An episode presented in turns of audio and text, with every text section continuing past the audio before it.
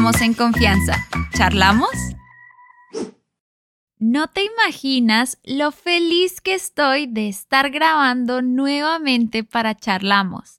Ya extrañaba sentarme frente al micrófono y compartir este rato contigo. Te doy la bienvenida a la segunda temporada de Charlamos.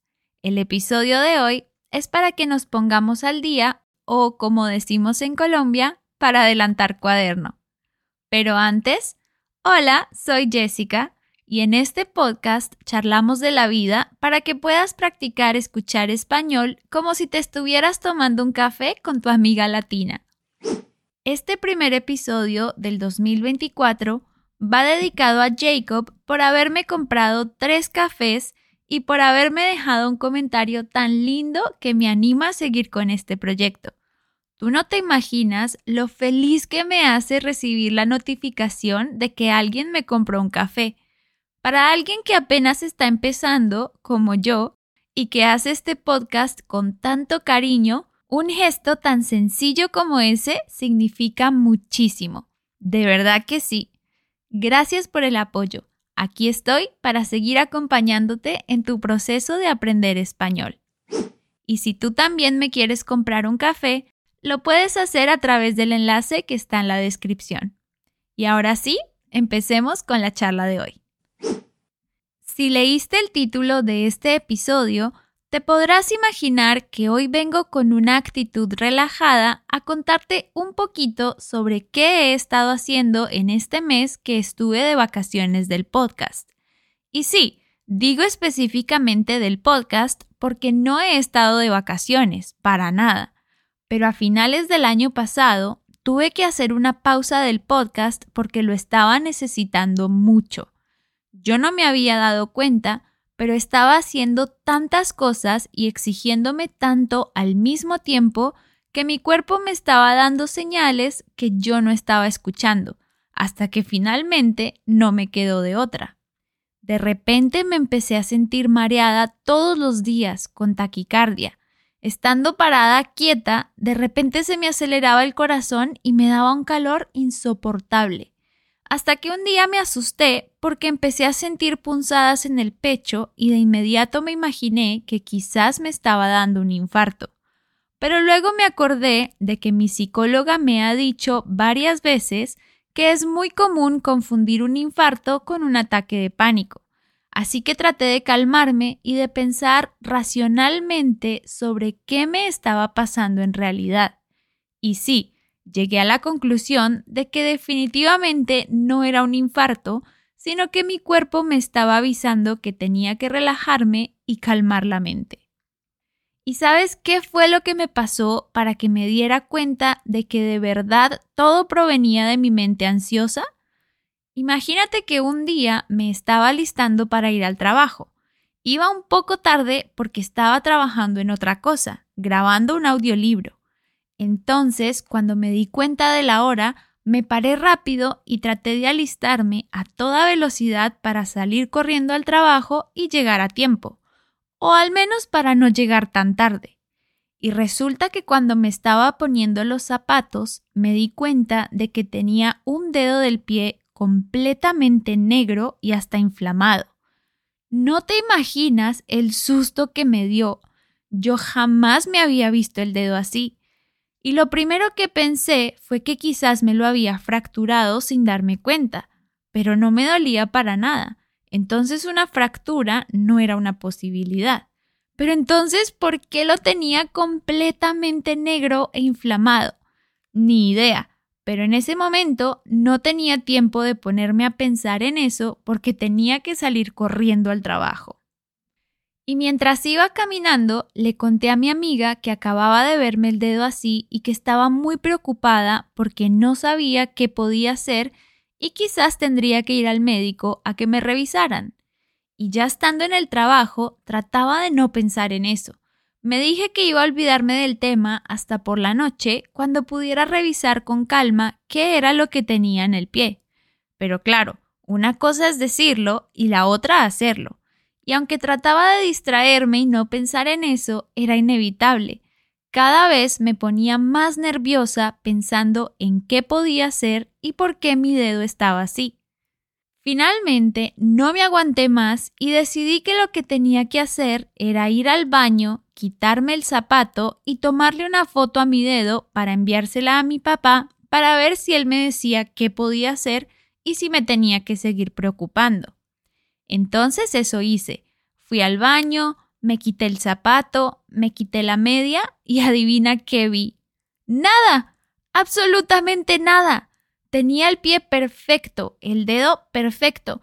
No estaba negro, no estaba inflamado, estaba tan normal como siempre. ¿Qué? ¿Cómo así? Y entonces, ¿qué había visto una hora antes? Y ahí caí en cuenta de que llevaba varios días ignorando que mi cuerpo y mi mente me estaban pidiendo a gritos que me relajara y me tomara unos días de descanso.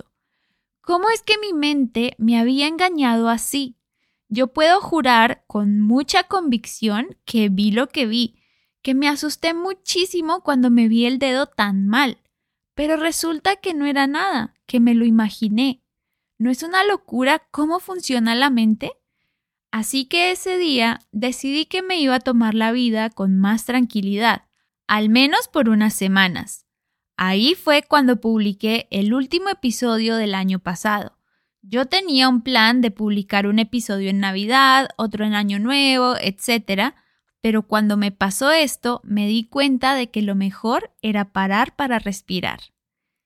Y eso fue tal cual lo que hice.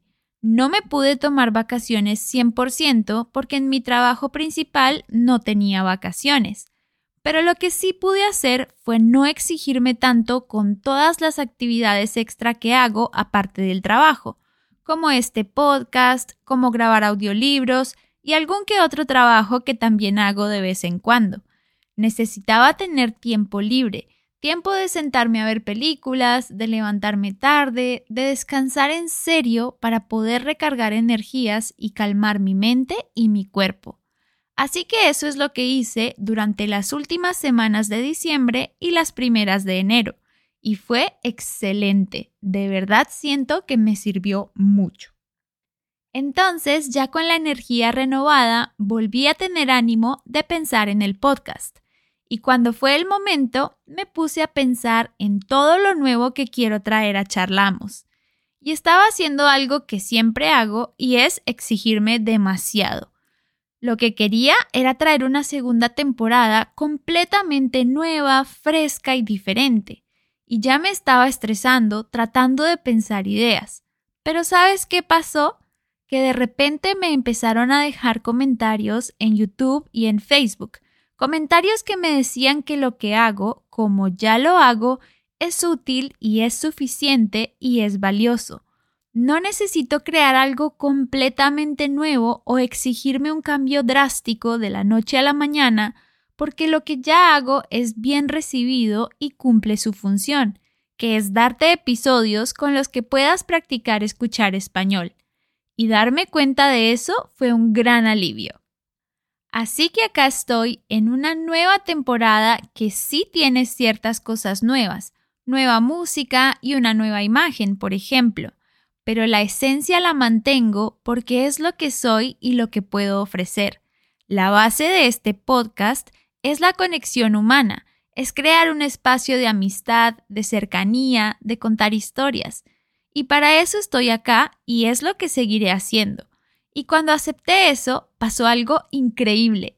El mes de enero fue el mes en el que más personas se han suscrito a mi canal de YouTube y en el que más descargas ha tenido mi podcast desde que lo empecé. Justamente el mes en el que no publiqué episodios nuevos, lo que me da a entender que lo que ya hice, lo que ya existe y está publicado, funciona como debe funcionar. Eso me hace muy feliz. Entonces, esta segunda temporada de Charlamos tendrá algunas cosas nuevas que iré incorporando de a poco. Nada tiene que suceder de la noche a la mañana. Poco a poco iré modificando lo que sé que puedo mejorar e iré agregando todas las ideas que tengo en mente. Lo más importante es que después de esa pausa tan necesaria me siento con muchísimo ánimo y ganas de continuar. Tengo un muy buen augurio con respecto a charlamos, y me emociona que estés acá y que me vayas a acompañar en todo este proceso. Si conoces a alguien que también esté aprendiendo español y que necesite practicar escuchar, compártele este episodio. Y recuerda que si quieres leer el texto mientras me escuchas, puedes ver este podcast en YouTube. Y si te gusta lo que hago, me puedes apoyar comprándome un café a través del enlace que está en la descripción. Y bueno, esa fue la historia de hoy.